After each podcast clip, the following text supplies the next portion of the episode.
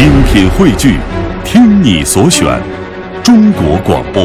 radio.dot.cn，。各大应用市场均可下载。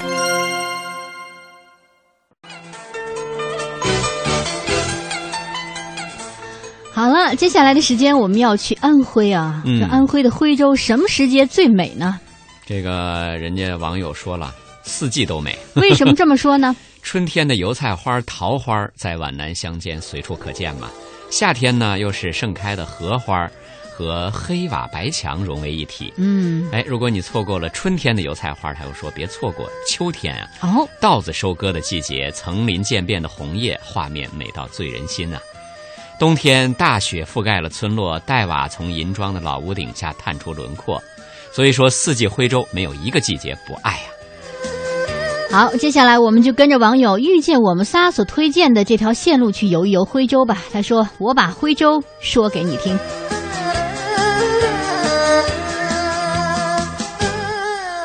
徽州总是让人心心念念，虽然每年都要回老家很多次，但总是会想再次回去看看。就这样，利用周末和小伙伴又踏上了皖南三日之旅。第二天早起，我们打算拍塔川陈色，来到南平，入住的是景区内的以南别墅。这名字听起来以为是一个后来产物，其实却是老宅的本名。它因为背靠南屏山，取名以南，而别墅这个词就是祖辈在外经商带回来的西洋的舶来品了。老宅的主人叶掌柜跟我们介绍说，他家祖上是清末南平的富商，是当时南平村中的四大财主之一。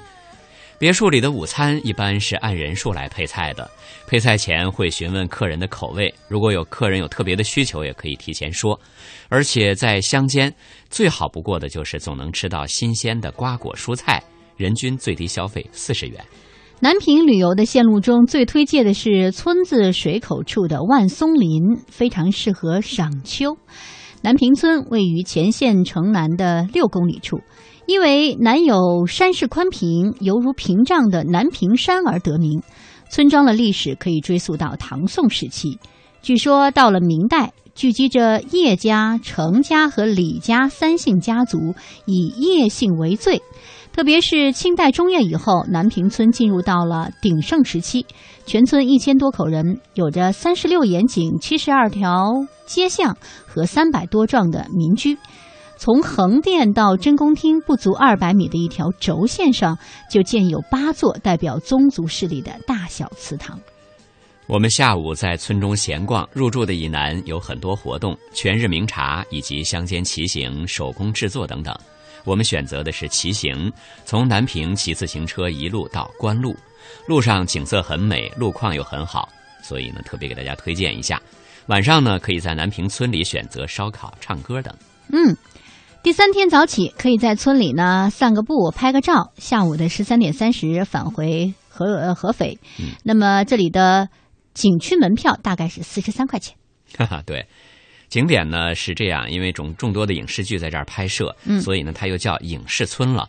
主要呢是祠堂和古宅呀、还有那迷宫一样的巷子，也可以自己去走一走。如果迷路的话，每当看到巷子的墙角刻有“泰山石敢当”字样的一块石碑，然后背靠着它向左走，很快就能走出村子了。嗯，其实听到你知道这也是很奇妙的一个事情。不只靠是很奇妙着这个石碑上，向左走，那就是说，那不是啊？那我老向左，不就绕一圈又回来了吗？所以说我们的人生就是一个圆满嘛。哦，好吧。听歌儿，狂草。法掩盖。哦，嗨嗨嗨嗨，欺骗制造伤害，把世界变得那么坏，热血沸腾了不按耐。我站出来，没有那荒唐，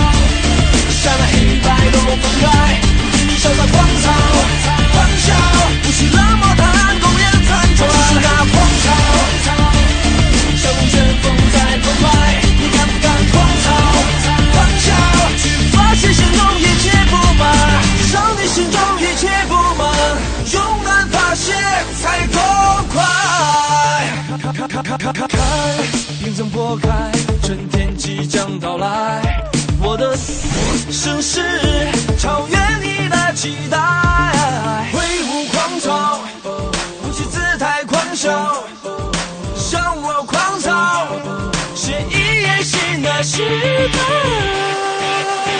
我挥舞那狂潮，山黑白都分开，向那狂草，狂笑，不惧浪。